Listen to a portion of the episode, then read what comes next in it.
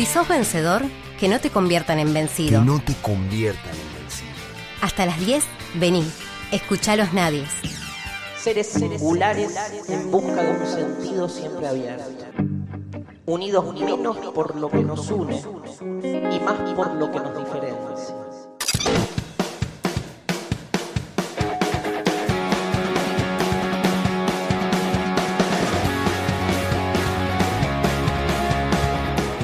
36 minutos han pasado a las 9 de la mañana y estamos en Radio Horizonte 91.7 del día, haciendo los nadies, acompañándolos hasta las 10 de la mañana. 3415 47 80 36 es el número al cual pueden comunicarse con nosotros. 3415 47 80 36, como recién lo hizo Emiliano, que nos, hizo, que nos decía que che, ¿cuál es la, canción que pasaron recién eh, que estaba buenísima? Eso era Bend and Break de eh, la banda Quién. Y la verdad que lo cantamos a los gritos. esto, esto es así, cuando algo te gusta, te gusta.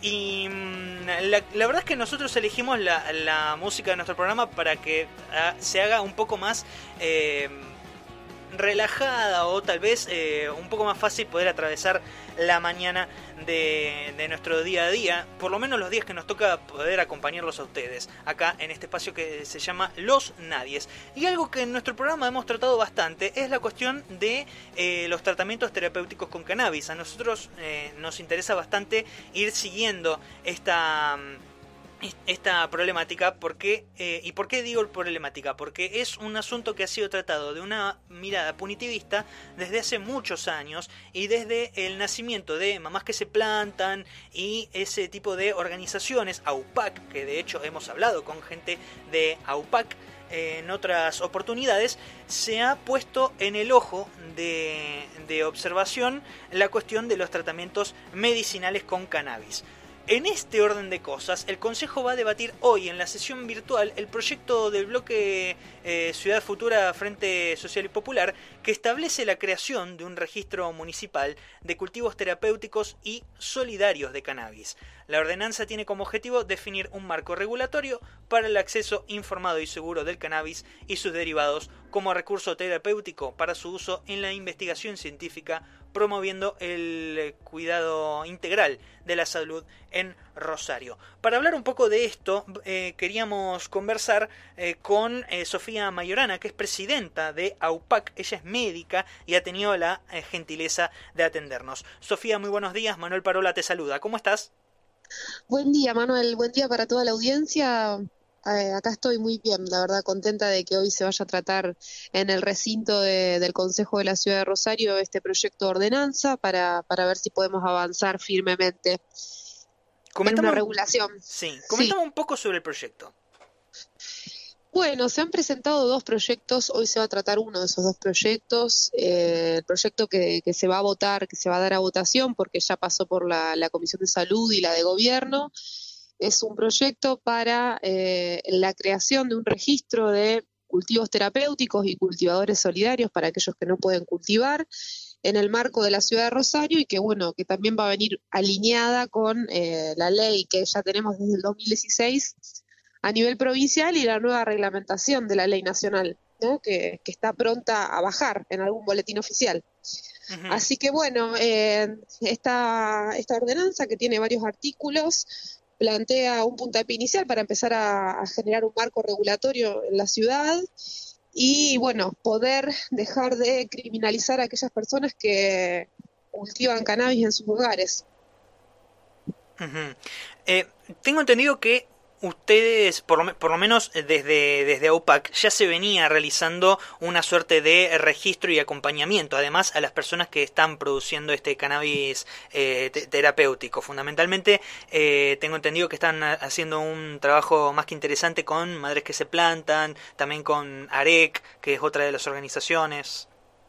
Tal cual, sí. Eh, AUPAC es una asociación civil sin fines de lucro que, digamos, desde sus inicios lo que hace es acompañar a personas que necesiten utilizar cannabis por diversos motivos y bueno, es un acompañamiento que se da desde el ámbito profesional, tanto médico psicológico, como comunitario, ¿no? En, el apoyo de, bueno, de cómo poder acceder a la medicina de una forma segura. Sabemos que en Santa Fe muchísimas personas utilizan cannabis eh, por necesidades terapéuticas y, bueno, eh, quedan en su mayoría ligadas al, al comercio ilegal, al mercado negro. No queremos decir tampoco mercado negro porque de alguna manera es estigmatizarlo y sabemos que hay gente que de muy buena fe eh, produce medicina, pero bueno, eh, es necesario empezar a darle un marco porque, bueno, estamos jugando con la salud de las personas y bueno, y en este sentido nosotros defendemos el autocultivo como una forma posible de acceso al cannabis, como una forma segura de acceso al cannabis, eh, no la única, porque es necesario que existan otras formas también de acceder. En esto el Estado tiene que tomar cartas, bajo ningún punto de vista pensamos que eh, la forma privada puede ser la única forma de acceso, es decir, que quede todo regulado a través del mercado, sino que tiene que haber distintas vías que puedan asegurar precios justos y que puedan asegurar el correcto acceso. Y realmente el autocultivo en estos años de acompañamiento de muchísimas personas, de cientos de personas, eh, ha demostrado ser una herramienta posible, real, y bueno, aquellas personas que han logrado cultivar su medicina y producir sus propios aceites para sus tratamientos y, sentir una mejoría con ello, difícilmente van a querer volver atrás en este proceso. Eh, son caminos ganados, eh, acercarse a la planta, acercarse al cultivo, también es toda una cuestión en sí misma, ¿no? De crecimiento. Así que bueno, eh, contentos que hoy se pueda acompañar desde el Consejo esta, esta cuestión, ¿no? Con una decisión política que aparentemente viene de, todos los partidos, de todos los bloques, y, bueno, veremos cómo, cómo se va desenvolviendo de acá en adelante con, con las futuras resoluciones. Uno de los puntos clave del proyecto tiene que ver con crear un consejo asesor. ¿Cómo es esto, Sofía?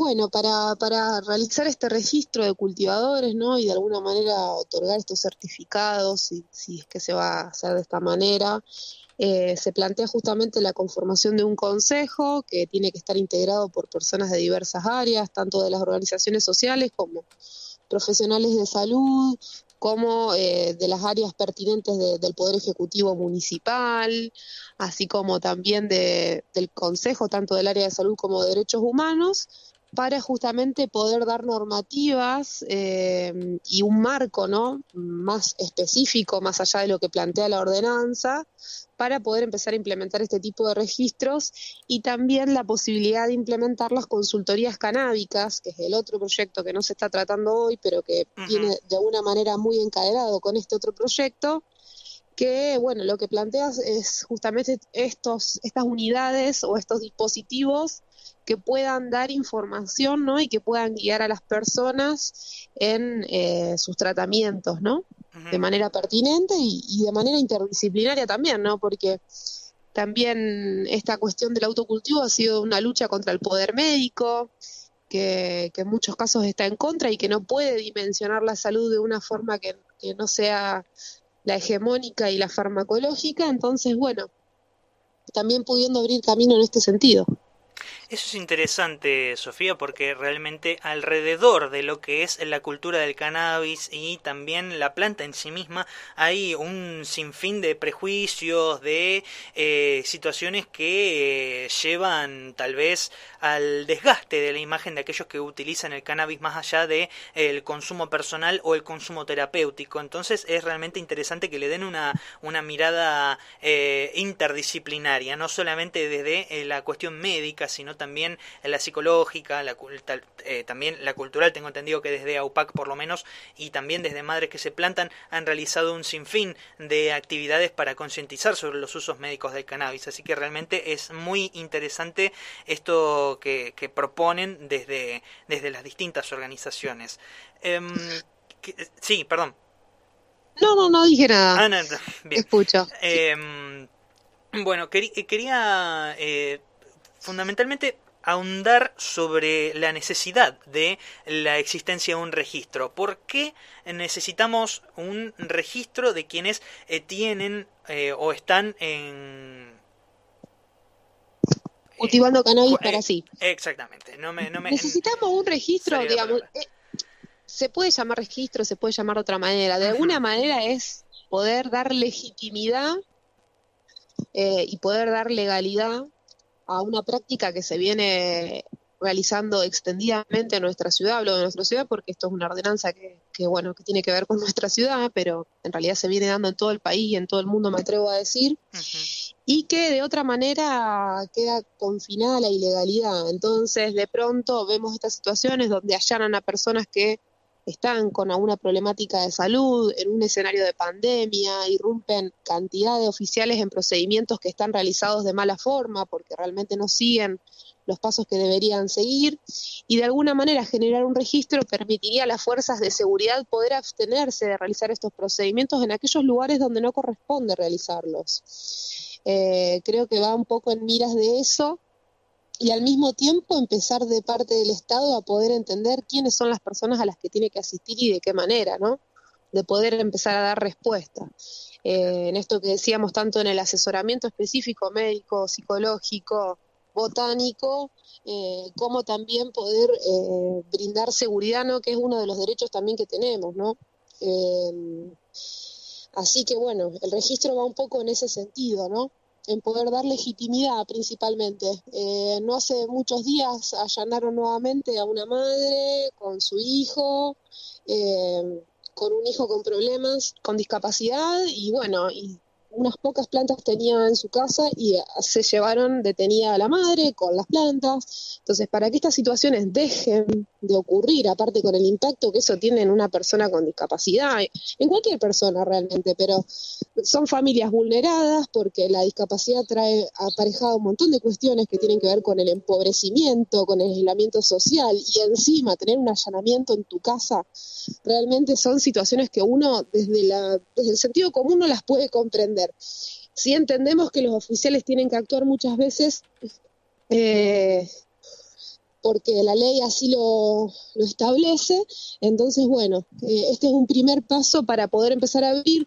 Realmente esto forma parte de una cuestión más compleja y más global que tiene que ver con la ley de estupefacientes, eh, que hace años ya que nos debemos esa discusión y que, bueno, que si bien esa discusión tal vez sea para largo y ojalá que la podamos librar rápidamente o en la brevedad, eh, mientras tanto, esto eh, empieza a establecer un marco para, más que nada para el cannabis, que es una de las sustancias ilegales más utilizadas, es la más utilizada de hecho, y que bueno, y que tantas bondades tiene para muchas personas. Entonces, bueno, eh, es, es, compleja la, la, cuestión legislativa en el cannabis, pero de a poquito nos vamos acercando al menos a, un reconocimiento ¿no? del autocultivo. Estamos hablando con eh, Sofía Mayorana, que es eh, la presidenta de AUPAC y ella también es médica. Sofía, eh, te quería consultar. Em, sabemos que la situación de las madres que se ven, las madres y un sinfín de personas que también están en una situación de tener que utilizar cannabis medicinal como tratamiento médico. ¿Cuáles son, primero, por, por un lado, cuáles son los beneficios de la utilización del cannabis eh, como tratamiento médico y por otro, cuál es la situación que están atravesando en este momento, que de por sí ya es, ya es bastante especial el hecho de tener que eh, eh, poder cultivar cannabis en, un marco que es punitivista y, y encima ahora en pandemia. ¿Cuál es la situación que están atravesando estos usuarios?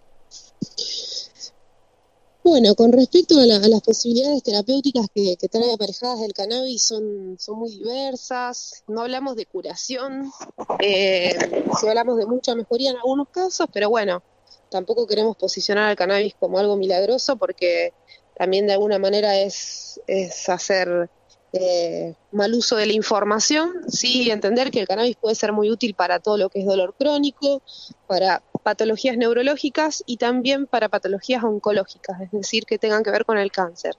En estos tres grupos se escapan un montón de otras cuestiones que también tienen que ver con la piel, que también tienen que ver con el sistema digestivo, pero bueno, hay que ser muy cuidadosos y poder también acompañar y analizar cada caso en particular.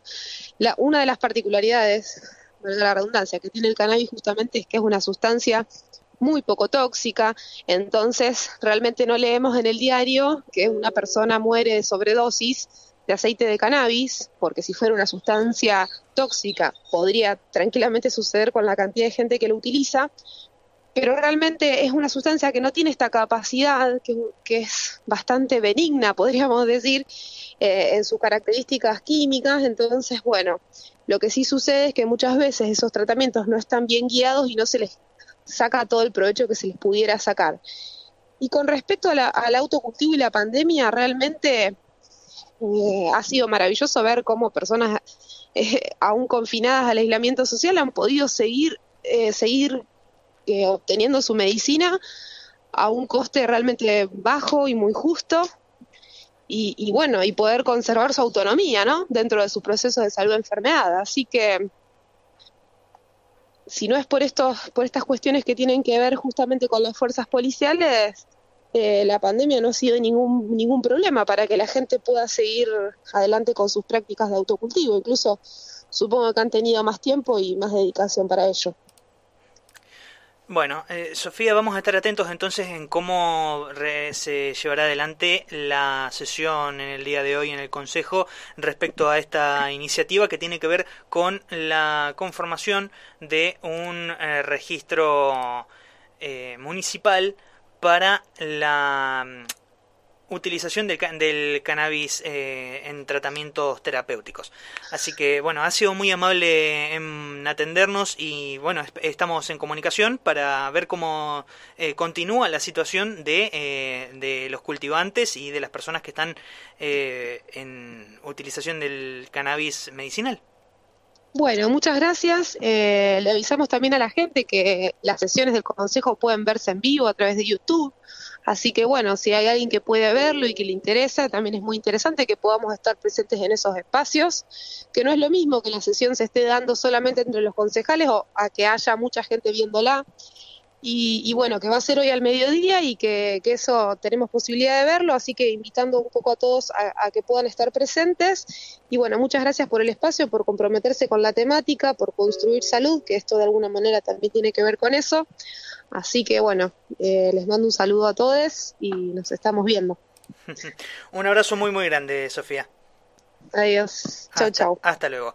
Eh, pasó por el aire de los nadies Sofía Mayorana, que es, es médica y es presidenta de UPAC, para hablarnos de este proyecto que eh, va a tratarse hoy en, el, en la sesión del Consejo Municipal para la creación de un registro de cultivos terapéuticos y solidarios de cannabis medicinal cinco, no, seis minutos nos separan de las 10 de la mañana.